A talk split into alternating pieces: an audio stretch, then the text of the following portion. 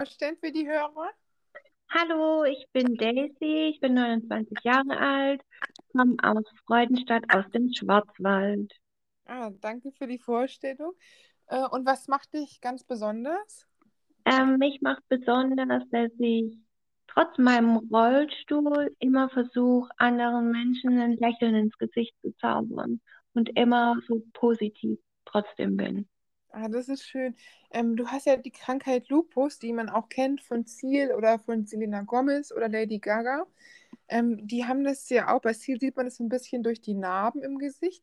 Aber ich wusste vorher gar nicht, dass ähm, Lupus auch unter Umständen auf die Nerven gehen kann. Ist da irgendwie ein Unterschied oder gibt es da verschiedene Formen von Lupus? Also von Lupus gibt es verschiedene Formen. Also einmal so, dass es sichtbar ist, also Hautausschläge. Dann gibt es, dass sie auf die Nerven gehen kann oder auf die inneren Organe. Mhm.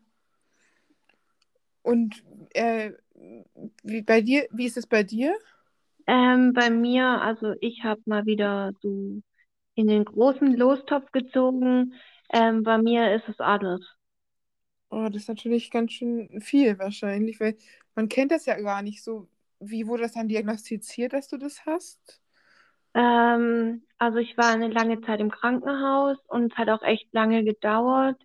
Ähm, es wurden dann verschiedene Tests gemacht und dann haben sie es rausgefunden. Ist das denn so ähnlich wie ALS? Das kennt man ja durch die Medien ein bisschen. Oder wie Multiple Sklerose? Oder ist das schon nochmal was anderes von den Symptomen her? Ähm, also man könnte es schon mit MS vergleichen. Ähm, also es kommt auch schubweise, Mhm. ähm, aber es geht jetzt nicht so auf die Muskeln, wie jetzt zum Beispiel bei MS. Mhm. Und äh, du hast auch gesagt, du warst lange im Krankenhaus. Wie lange warst du im Krankenhaus?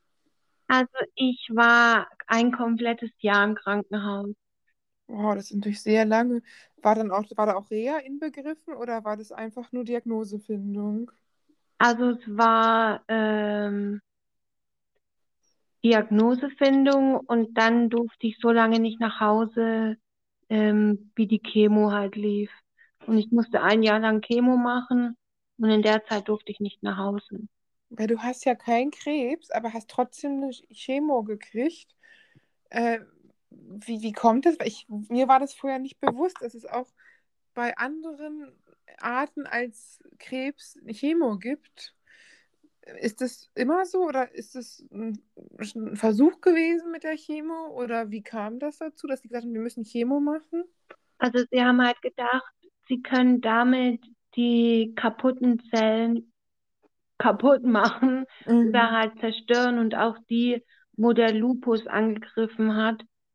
Aber mit einer Chemo macht man halt viel mehr kaputt, halt auch die gesunden Zellen.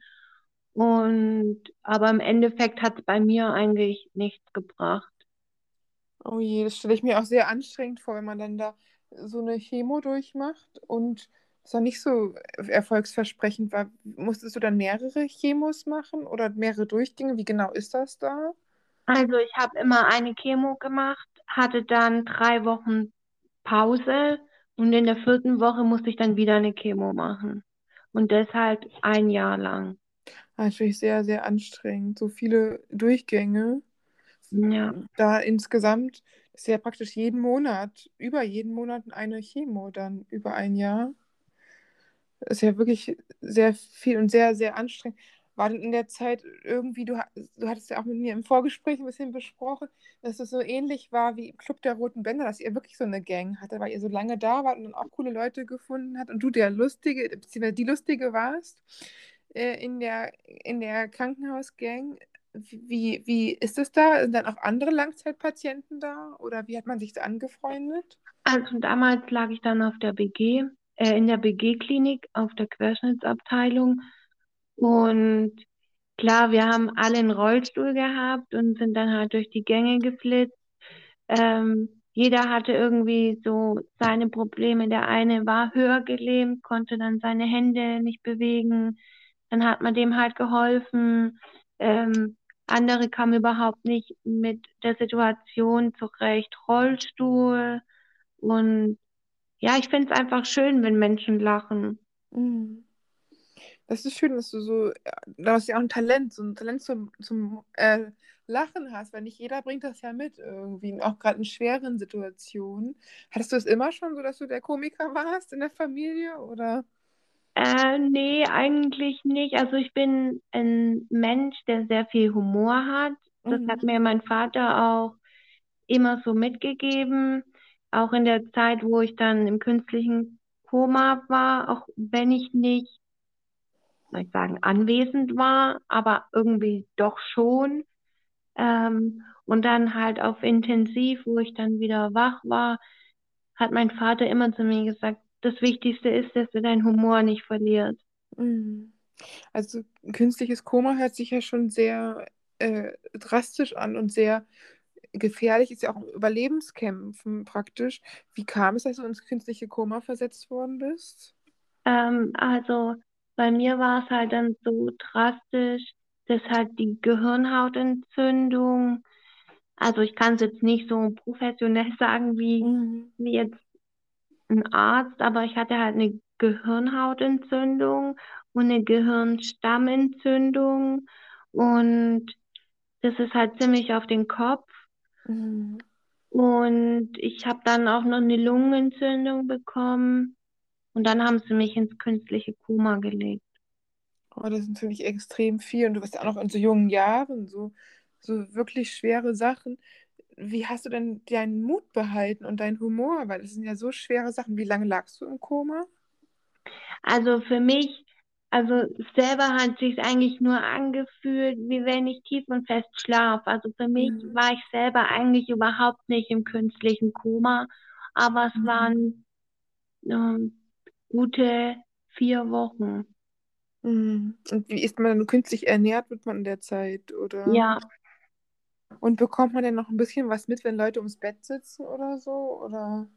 also ich habe für meine Verhältnisse oder für meine Empfinden relativ viel mitbekommen. Klar, du hast dann nicht mehr die Augen, die für dich sehen, aber es hört sich jetzt doof an, aber irgendwie sehen deine Ohren, wer da ist. Mhm. Weil jeder Mensch bewegt sich anders. Zum Beispiel, ich wusste immer, wenn meine Mutter da ist. Mhm. Ich habe immer ihr Parfüm gerochen Mhm. und ich habe immer gehört, wie meine Mutter läuft und wie meine Mutter die Türe aufgemacht hat. Mhm. Weil mein Vater hat sie langsam aufgemacht, meine Mutter mit Kraft und ruckartig. Und dann habe ich auch immer gerochen, wenn mein Vater da war oder wenn meine Mutter da war oder wenn meine Lieblingskrankenschwester da war, obwohl ich sie noch nie gesehen habe. Also Mhm. ja, Aber das ist ja extrem, dass auch die anderen Sinne geschärft werden. ja, Aber das ist ja, also es ist ja auch toll, dass du das mit uns teilst, so Geschichten, weil das ist ja wirklich schon schwer, darüber zu reden. Denke ich, das ist ja nicht leicht. Und wie, wie hast du das dann geschafft, wieder so selbstständig zu sein, wie du jetzt bist, dass du im Rollstuhl bist? Du atmest ja auch re recht frei jetzt oder ohne Beatmungsgerät, soweit ich weiß, oder? ähm, ja, also ich musste halt alles wieder neu lernen, also atmen, schlucken, essen, trinken. Aber es funktioniert alles. Ich brauche kein Beatmungsgerät und ich brauche auch sonst nicht, also jetzt beim Essen oder so, irgendwelche Hilfe. Das kann ich auch alles selbstständig. Ah, das ist ja super. Ist es dann über eine Reha gegangen oder hast du im Krankenhaus das schon gelernt? Oder? Ähm, ich habe das damals schon im Krankenhaus gelernt, mit so verschiedenen, also ich hatte ja einen Luftröhrenschnitt, Mhm. wodurch ich beatmet worden bin. Und da kann man so verschiedene Einsätze reinmachen, dass ich zum Beispiel ähm, damit sprechen kann oder ähm, so eine Kanüle, dass ich dann essen kann. Dann kann man gucken, ob ich richtig schluck und so. Und das habe ich damals schon alles. Es ging auch relativ schnell. Also es hat nicht lange gedauert, bis ich das wieder konnte. Das stelle ich mir schon alles sehr schwer vor. Du bist ja wirklich eine unglaubliche Kämpferin. Und also finde ich echt beeindruckend, dass du das alles so schnell geschafft hast wieder. Und wie war das dann, wenn du, als du wieder zu Hause warst, auch mit dem Rollstuhl? Ist das, wurdest du anders angeguckt als vorher? Oder waren Leute genauso? Oder waren die unsicher, verlegen oder also die waren wahrscheinlich anders, oder? Also ich war ja ein Jahr im Krankenhaus und kannte das ja dann so krank sein, äh, nur im Krankenhaus. Und ich habe mich dann wahnsinnig gefreut, dass ich wieder nach Hause durfte. Aber ich war mir nicht bewusst, dass es zu Hause dann nochmal so schwer wird. Im Mhm. Krankenhaus gucken dich selten Menschen irgendwie komisch an, Mhm. weil im Krankenhaus sind nun mal kranke Menschen. Mhm. Und dann draußen zu Hause, ja, du bist zu Hause. Zu Hause ist nicht so wie in der Klinik, dass halt alles so gemacht ist, dass es zu 100 Prozent passt. Mhm. Ähm, zu Hause war es dann halt am Anfang schon schön, aber wenn du dann rausgegangen bist, warst du halt die Einzige im Rollstuhl und wurdest dann sch schon komisch angeguckt. Klar, mir sind dann auch erst wieder die Haare gewachsen. Ähm, Mhm. mit meinem Gewicht, ja, war ich dann halt ja auch nicht so glücklich, aber da konnte ich ja auch nichts dafür. Das kam ja dann durch das Cortison. Und Mhm. ja, es haben sich halt auch viele Freunde abgewandt. Vielleicht, weil sie nicht mit der Situation klarkommen oder wie behandle ich sie oder was kann ich machen oder ja, vielleicht Überforderung oder weil sie halt einfach kein Interesse mehr dran haben. Aber das sind ja auch keine wahren Freunde, weil wahre Freunde erkennt man in der Not. Und ich meine, du hast immer selbstständig alles gemacht, Hauswirtschaftlerin in zwei Jahren gelernt, was man eigentlich mindestens drei Jahre Ausbildung braucht, eine Gaststätte betrieben. Und wenn man dann krank ist, da kann ja kein Mensch was für, dass man dann da so hängen gelassen wird, ist natürlich auch einfach mega enttäuschend, dass man da seine Freunde nicht so richtige Freunde wirklich sind. Und du hast ja auch so viel geschafft. Ich meine, du hast 100 Kilo zugenommen durch die äh, Thera durch diese Medikamenten und hast auch wieder so viel abgenommen, äh, über 60 Kilo. Wie hast du das denn alles geschafft? Du hast ja, bist ja eine unheimliche Kämpferin. Also ich habe äh, meine Ernährung umgestellt. Ich habe äh, angefangen, oder besser gesagt, mich mal umzuschauen, was kann ich denn mit dem Rollstuhl an Sport machen. Ist jetzt hier nicht so ganz einfach auf dem Land, weil ich habe gedacht, gut, ich melde mich im Fitnessstudio an, Mhm. aber die Geräte sind halt dann doch nicht auf Rollstuhl ausgelegt, so wie Mhm. zum Beispiel in der Klinik.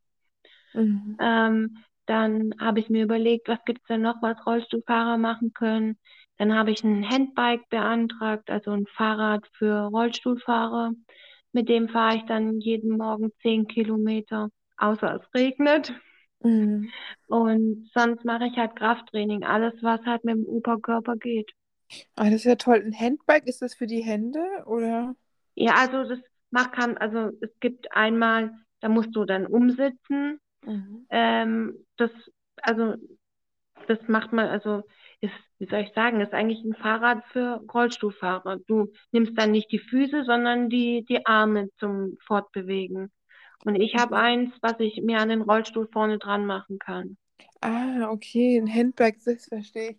Das ist wirklich für draußen, das kann man nicht drin, es gibt ja auch so Mini-Teile, also für die aussehen wie ein Fahrrad, wo, wo man auch die Arme mit trainieren kann. Ne? Ich habe gedacht, das wäre das oder so. Aber das Handbike ist dann ja wirklich für draußen auch. Ja, Ne? es ist wie halt ein Fahrrad. Mhm. Ach, das ist ja praktisch, ist man ja auch selbstständiger mit und schneller wahrscheinlich als mit einem normalen Rollstuhl, ne? Ja, und ich kann halt dann auch einkaufen gehen, kann ein bisschen weiter wegfahren. Außer halt, wenn es regnet, dann bin ich halt nass. Mhm. Ja. Hast du denn auch eine andere Möglichkeit, dich selbstständig zu bewegen mit dem Auto oder so? Nee, leider nicht. Also ich hätte gern ein Auto, aber es kostet unwahrscheinlich viel Geld Mhm. und das habe ich leider nicht. Ja. Und leider war es halt bei mir eine Krankheit und kein Unfall. Was äh, heißt es? Krankheit und kein Unfall? Ähm, also bei mir ist es so, ähm, da ich die Krankheit habe, ähm, gibt es nicht wirklich einen Kostenträger, der zum Beispiel den Umbau für das Auto finanziert oder bezahlt. Äh, man kann es zwar über das Integrationsamt versuchen, aber es ist sehr, sehr schwierig, weil du halt alles offenlegen musst. Und jemand, der einen Unfall hat, ähm, hat da schon eher einen Kostenträger. Das finde ich total unfair, weil man kann ja wirklich überhaupt nichts für eine Krankheit. Gut, ein Unfall ist auch schlimm, da kann man auch nichts für oft, aber manchmal ist man ja teilweise sogar mit Schuld. Aber ich meine, du kannst wirklich gar nichts für deine Krankheit und wirst dann da irgendwie auch noch bestraft. dass es schwierig ist, einen Kostenträger zu finden. Das finde ich, das kann nicht sein. Das ist ja auch gegen die Gleichberechtigung. Nee. Ich habe ja auch nicht hier geschrien mit der Krankheit. Ja, eben. Vor allem, ich finde halt auch, es kann nicht sein, dass du dann da im Regen äh, sein musst und wenn es jetzt auch noch vielleicht andere Umstände sind, Gewitter oder Glatteis, ist es ja auch gefährlich und dann nicht dann nass bist und es auch einfacher anders ging. Du hast ja auch einen Führerschein und sogar noch einen extra Führerschein gemacht für ein umbaumäßiges Auto. Ich frage mich, warum es dann so unfair ist, dass da Kostenträger sich querstellen. Ja, also ich bin dabei. Ich bin mal Mhm. gespannt, was dabei rauskommt. Und Mhm. wenn es dann soweit ist,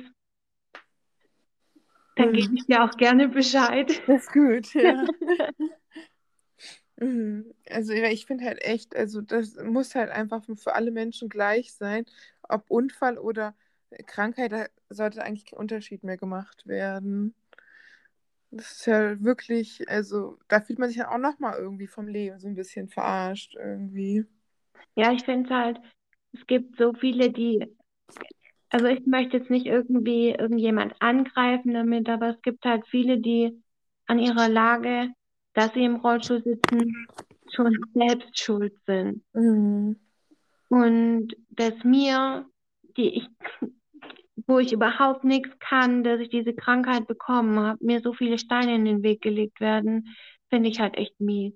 Ja, das finde ich auch. Vor allem, man will ja auch ein bisschen Selbstständigkeit zurückhaben.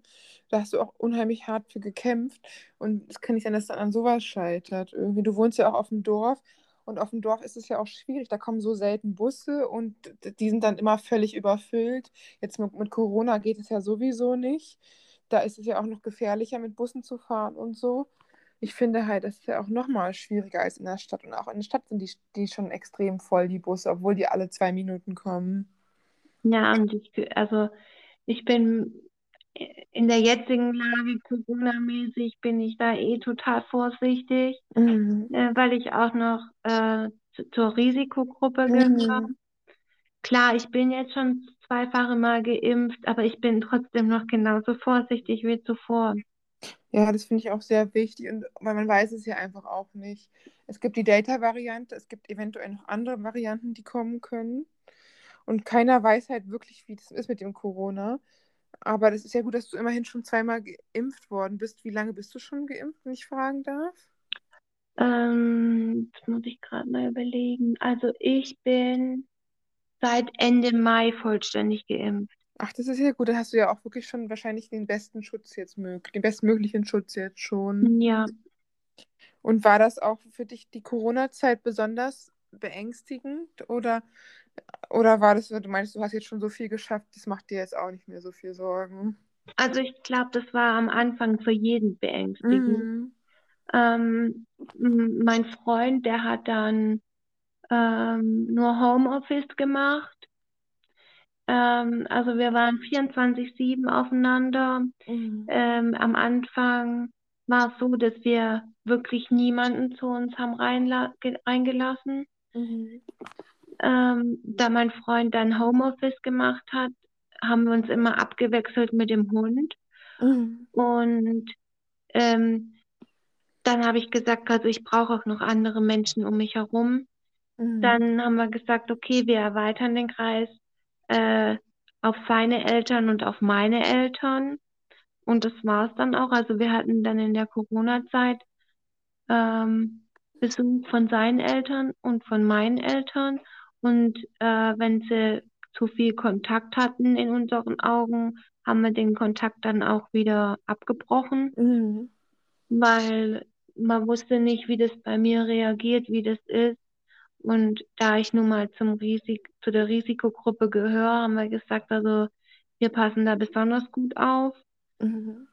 Und ja, Das finde ich auch sehr vernünftig. Und ich finde halt auch, dass es eigentlich viel mehr Menschen so machen sollten, wie ihr das macht.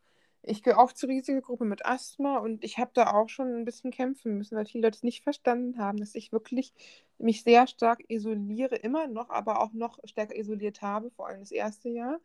Und auch einfach monatelang gar nicht rausgegangen bin, weil man halt gerade als Risikogruppe nochmal eine andere Angst hat davor. Und ich finde gut, dass da dein Freund dich auch so unterstützt hat und dass ihr das zusammen so strikt durchgezogen habt.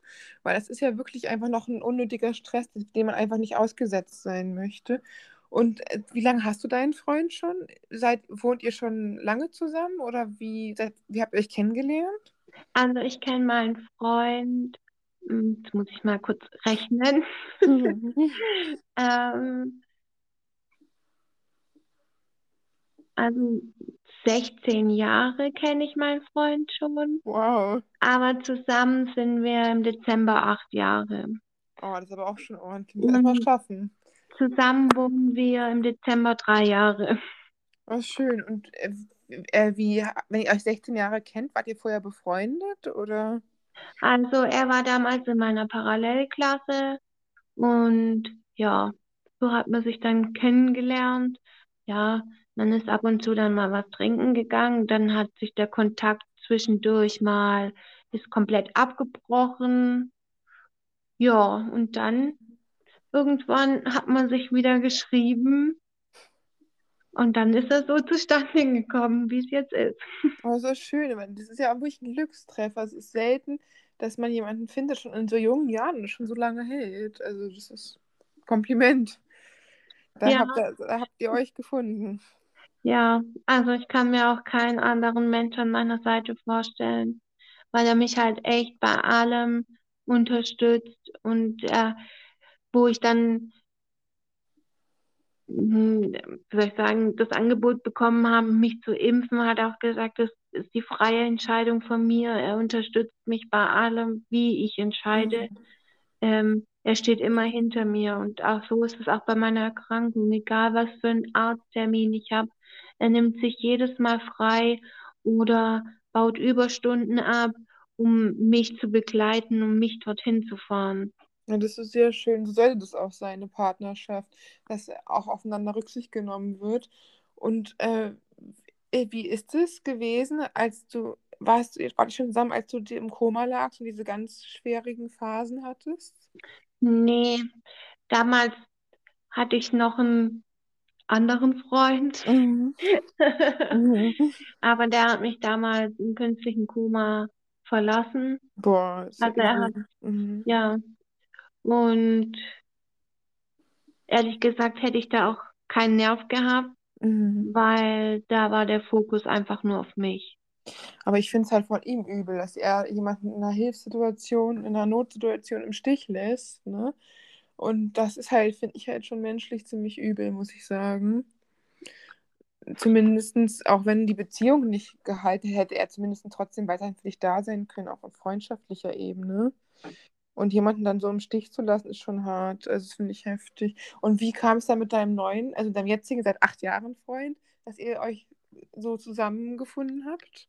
Ja, wir haben dann wieder miteinander geschrieben und er hat mich dann immer Wochenende zu Hause dann besucht und dann haben wir immer, also ich bin ja dann noch gar nicht so viel rausgegangen, weil ich mich Mhm. immer geschämt habe, was die anderen denken von mir und Mhm. wie ich halt jetzt aussehe und oh, mich wird eh keiner erkennen, weil am Anfang hat man mich halt wirklich nicht erkannt mit meinem früheren Ich.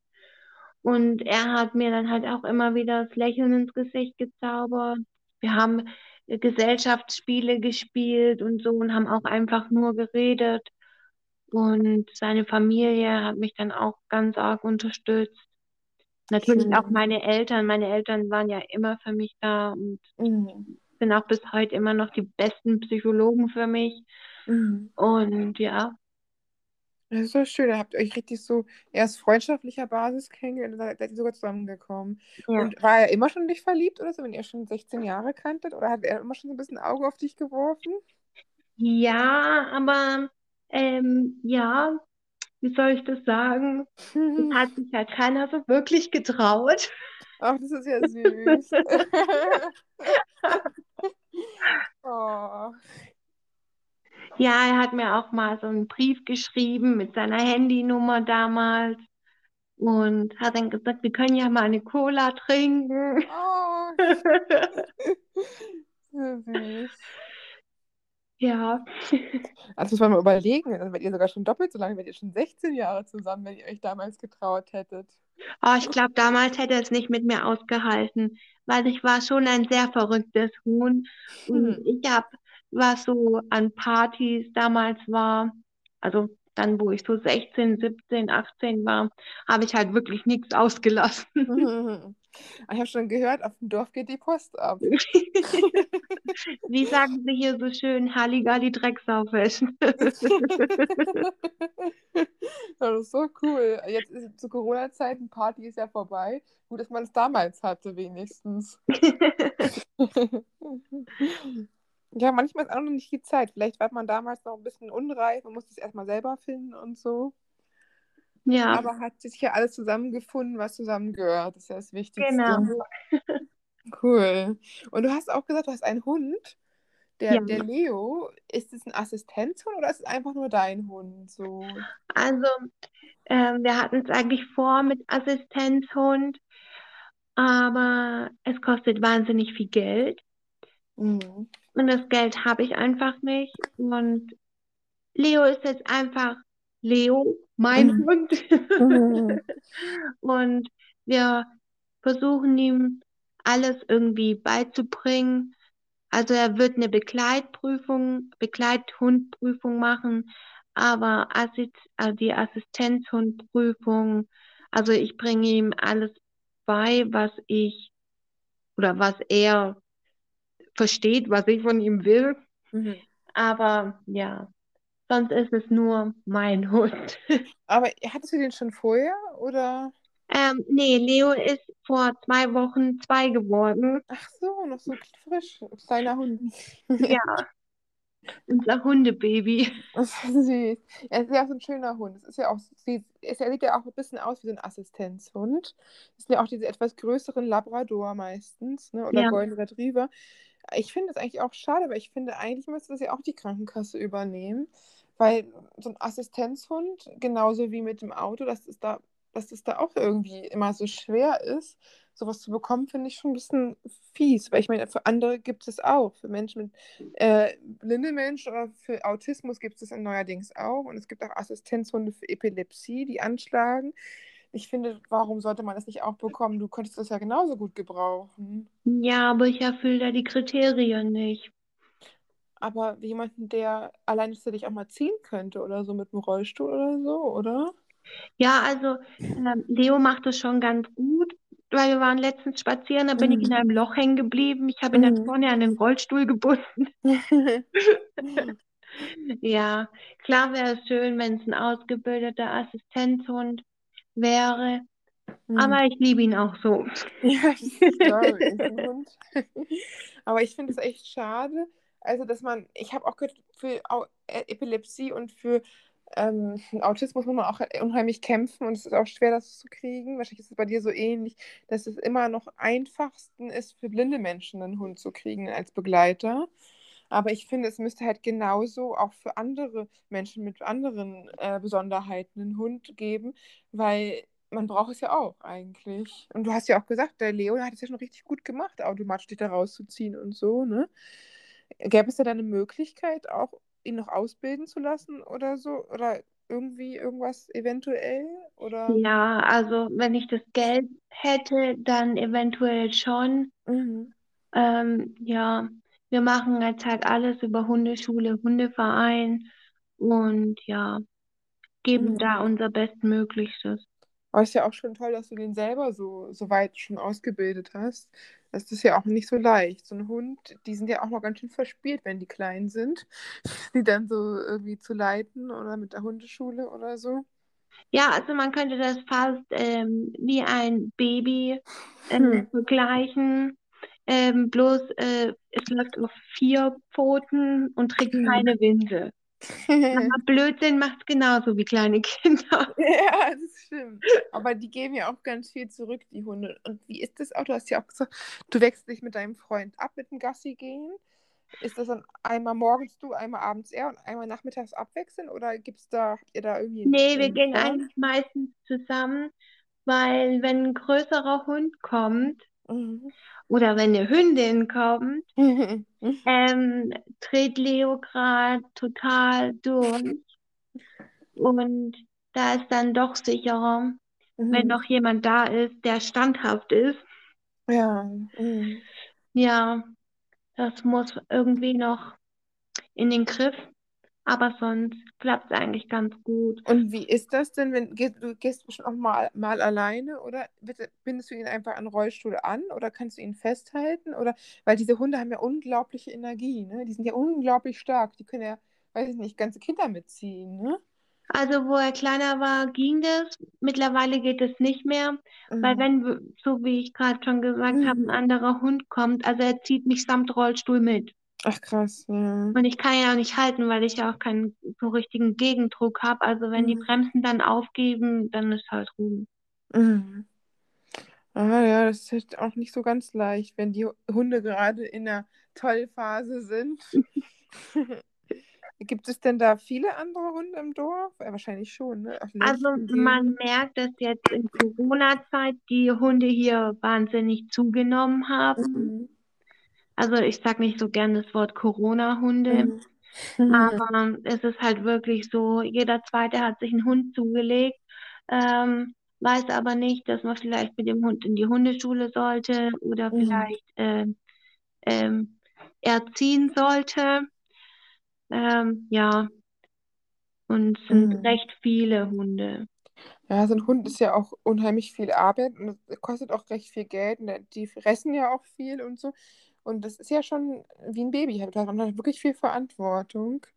Das glaube ich. Ist es dann auch mal, dass mal Nachbarn oder so auch mal sagen, die nehmen euch dann mal ab und gehen mal mit Leo eine Runde oder deine Eltern oder so, dass ihr auch mal für euch ein bisschen Zeit habt? Oder? Also meine Mutter, die läuft unter der Woche ganz viel mit Leo, weil mein Freund im, ja, im Außendienst ist und bis er dann heimkommt, Mhm. ähm, ist meistens schon ziemlich spät und er geht halt dann auch relativ früh aus dem Haus.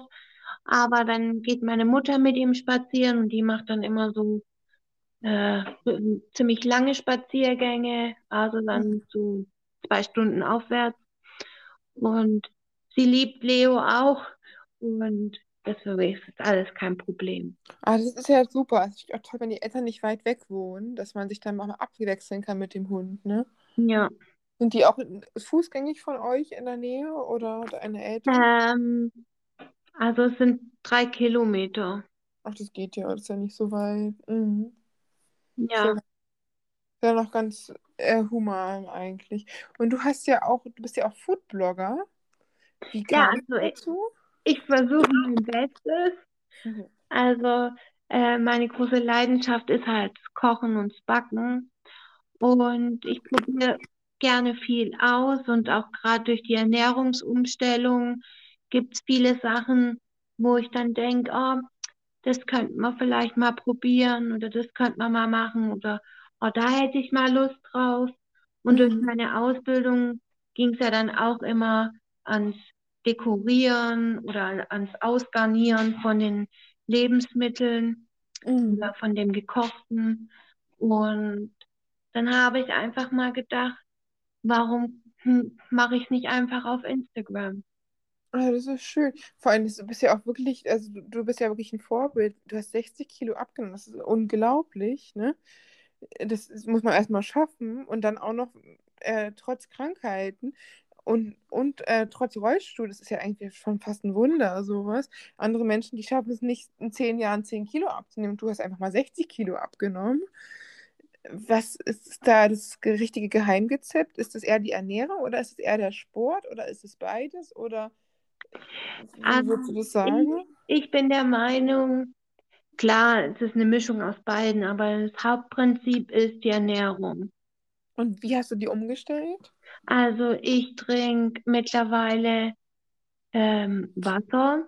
Mhm. Klar, morgens mein Kaffee, sonst ist der Tag schon im Eimer. Mhm. Aber ähm, ich trinke morgens meinen Kaffee. Ich trinke auf den Tag verteilt meine zwei bis zweieinhalb Liter Wasser. Und wenn ich dann mal Lust habe auf was Süßes, dann nur einen Direktsaft, also keine Cola und Mhm. also keine zuckerhaltigen Getränke. Ähm, den Zucker lasse ich komplett weg. Also es gibt bei mir auch keinen Zucker in den Kaffee oder in den Tee. Mhm. Ähm, und dann äh, so wenig Kohlenhydrate wie möglich. Aber ein bisschen Kohlenhydrate isst du schon, oder? Ja, also ähm, zum Beispiel, ähm, zum Beispiel äh, Mehl, Mehlwaren esse ich Mhm. weniger. Ähm, zum Beispiel äh, Nudeln soll man nicht so viel essen. Ähm, Reis zum Beispiel kann man gut essen, weil der auch äh, entsaftet, äh, entsaftet, äh, entwässert. Mhm. Und ähm, zum Beispiel Couscous. Couscous hat viel weniger Kohlenhydrate wie jetzt zum Beispiel Nudeln. Und Mhm. ja, dann halt, es macht halt auch immer die Menge.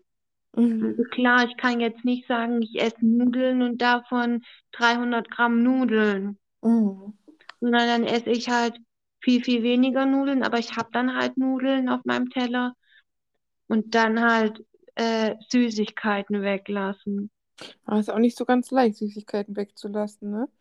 Ja, Wie hast ist auch für mich nicht leicht. Ja, weil das ist halt wirklich, das schaffen ja viele Menschen. Ich bin da auch noch nicht so gut, muss ich sagen. Ich esse ziemlich viel Süßigkeiten sogar. Äh, Zucker ist ja auch so, das macht ja auch so ein bisschen süchtig, ne? Ich finde es halt schon schwer, so auf Zucker zu verzichten, ne? Also für mich war es am Anfang unvorstellbar, meinen Kaffee ohne Zucker zu trinken. Mhm. Aber wenn du das eine Weile gemacht hast, dann macht das irgendwann überhaupt nichts mehr aus. Also schön. Ich merke zum Beispiel, dass mein Geschmack sich komplett verändert hat. Ich habe Mhm. gestern so Gelüste gehabt auf Schokolade. Ich habe ein Mhm. Stück Schokolade gegessen und dachte, boah, ist das süß. Echt? ich bin Mhm. den Zucker nicht mehr gewohnt. Und dann Das schmeckt das alles komplett anders. ist natürlich gut. Und wie lange hat es gedauert, dass du das geschafft hast, die Umstellung? Also am Anfang bin ich immer wieder zurück in mein altes Muster gefallen. Mhm.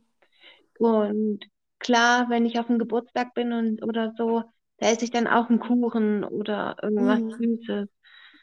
Aber man muss halt immer wieder den Weg zurückfinden. Und das hat schon eine Weile gedauert. Also bis ich so ganz ohne Zucker konnte, mindestens ein halbes Jahr. Aber das geht ja, ist ja trotzdem gut. Ich schaffe es ja nie. Und wie hast du es geschafft, äh, auf Süßigkeit, also so Nein zu sagen, wenn alle viel essen? Süßigkeiten, das ist ja schon wirklich schwer, ne? Und vor allem 60 Kilo abzunehmen, wie lange hat das gedauert? Also ich habe angefangen mit dem Abnehmen 2013. Mhm.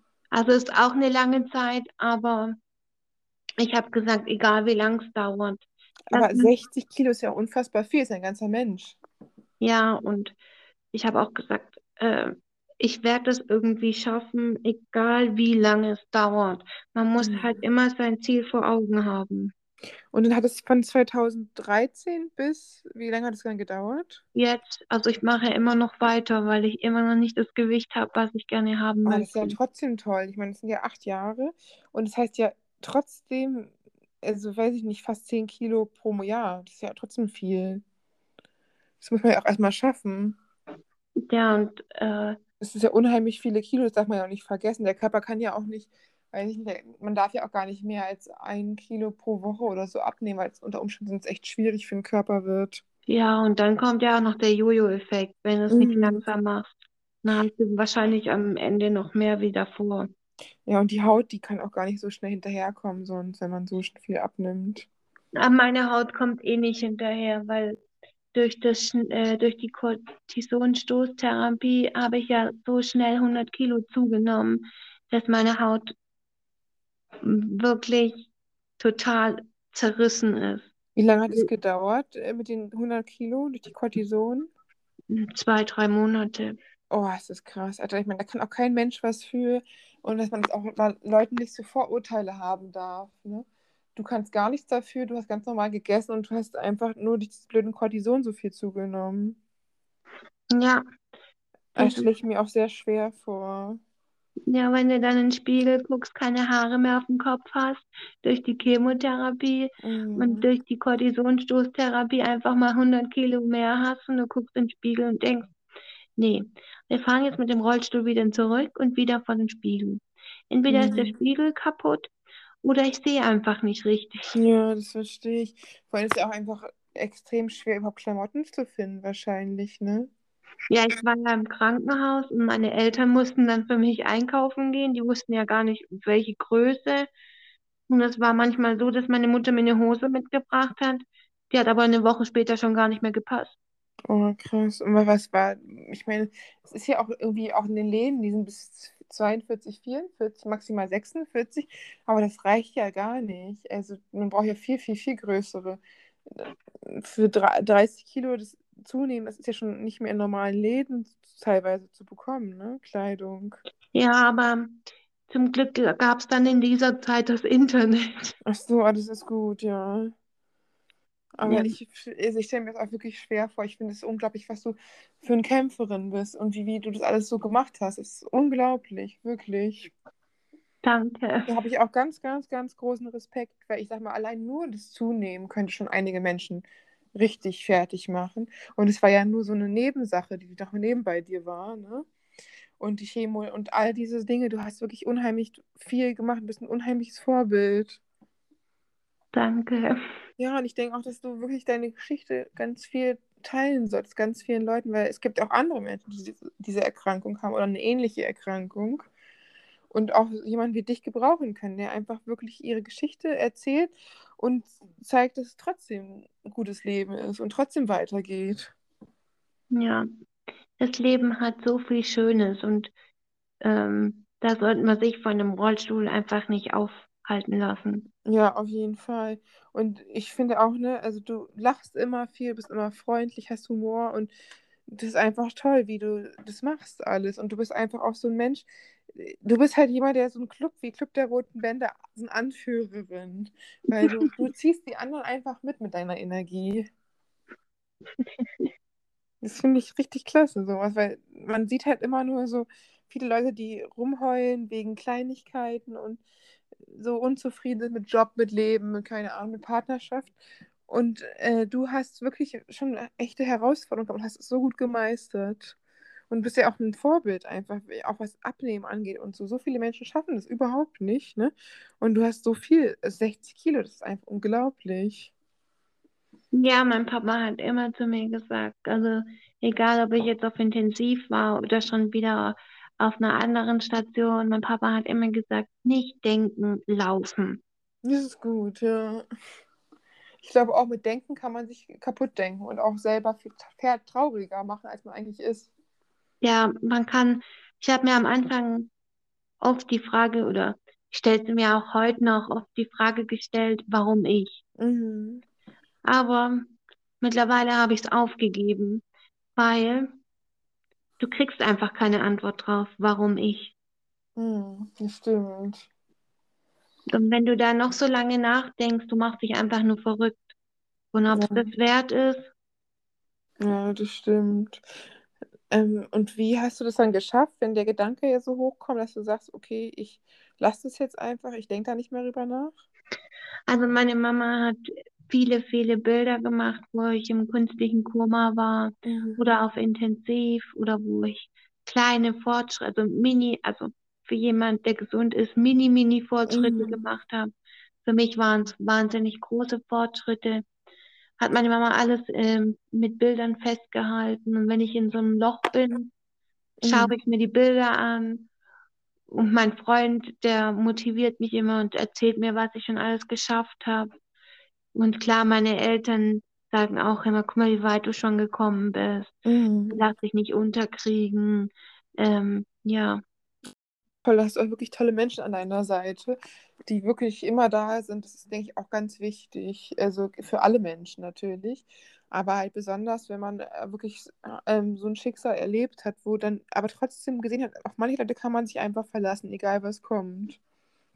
Ja, ich habe auch gemerkt in der Zeit, wo es mir so richtig schlecht ging, die Menschen, wie soll ich das sagen?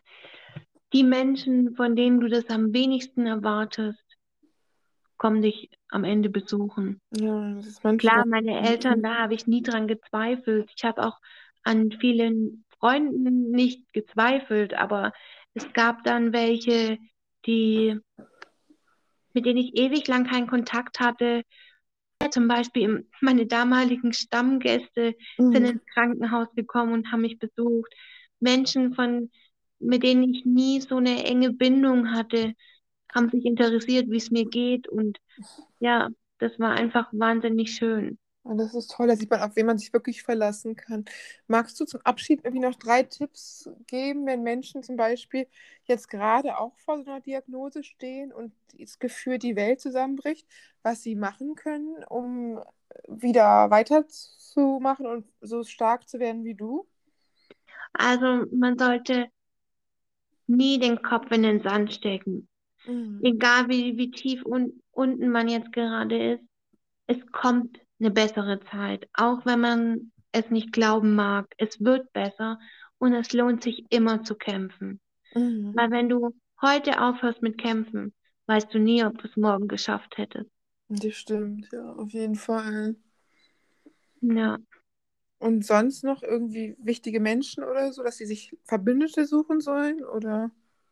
Einfach mit den Menschen, die entweder mit dir in einem Zimmer liegen oder die, die mit dir auf derselben Station sind, einfach Gespräche anfangen. Es hilft immer, wenn du irgendeinen Artgenossen, hört sich jetzt vielleicht doof an, Mhm. aber irgendjemand hast, der vielleicht so ähnlich betroffen ist wie du, dass du Mhm. einfach mit ihm redest und siehst, oh, hier auf der Klinik gibt es andere Menschen, denen geht es vielleicht schlechter. Oh, es Mhm. lohnt sich zu kämpfen. Mhm. Und ähm, man lernt so viele interessante Menschen im Krankenhaus kennen, wo man überall Kraft und Energie rausschöpfen kann. Ja, das stimmt. Das ist ganz schön. Und hast du auch selber noch irgendwas gehabt? Du hast ja auch irgendwie eine Resilienz, oder? So wie du stark, du bist ja einfach auch ein starker Mensch. Hm, Wie meinst du das jetzt? Also Resilienz ist ja, dass man mit äh, Schicksalsschlägen umgehen kann. Du, dich wirft ja so schnell nichts um. Ja, das habe ich dadurch, also das habe ich dadurch gelernt, weil meine Eltern immer für mich da waren. Mein Vater hat mich äh, jeden Morgen in der Klinik besucht meine Mutter jeden Abend. Und. Mhm. ähm, meine Eltern haben damals alles für mich gegeben. Und ich bin auch der Meinung, wenn meine Eltern nicht gewesen wären, hätte ich nie die Kraft entwickelt und wüsste ich auch nicht, ob ich heute noch hier wäre. Ja, aber das ist schön, dass wirklich Menschen dich auch so motiviert und zu dir gehalten haben. Ich denke auch, das ist generell ganz wichtig. Ja, ich bin auch Mhm. meinen Eltern echt wahnsinnig dankbar. Mm, Das ist auch toll. Das zeigt ja auch wirklich, wie sehr sie sich lieben und dass du das Wichtigste in ihrem Leben bist, dass sie wirklich alles gemacht haben, auch das Haus für dich angepasst und alles und Barrierefreiheit und so. Das zeigt ja wirklich auch, wie wichtig du für sie bist auch. Ja, Ja, ganz, ganz, ganz vielen Dank fürs tolle Interview und dass du so ehrlich mit uns deine Geschichte geteilt hast. bitteschön. Das hat mir sehr viel Spaß gemacht und die Folge kommt dann am Montag. Okay, ich freue mich. Ich auch. Danke. Tschüss. Tschüss.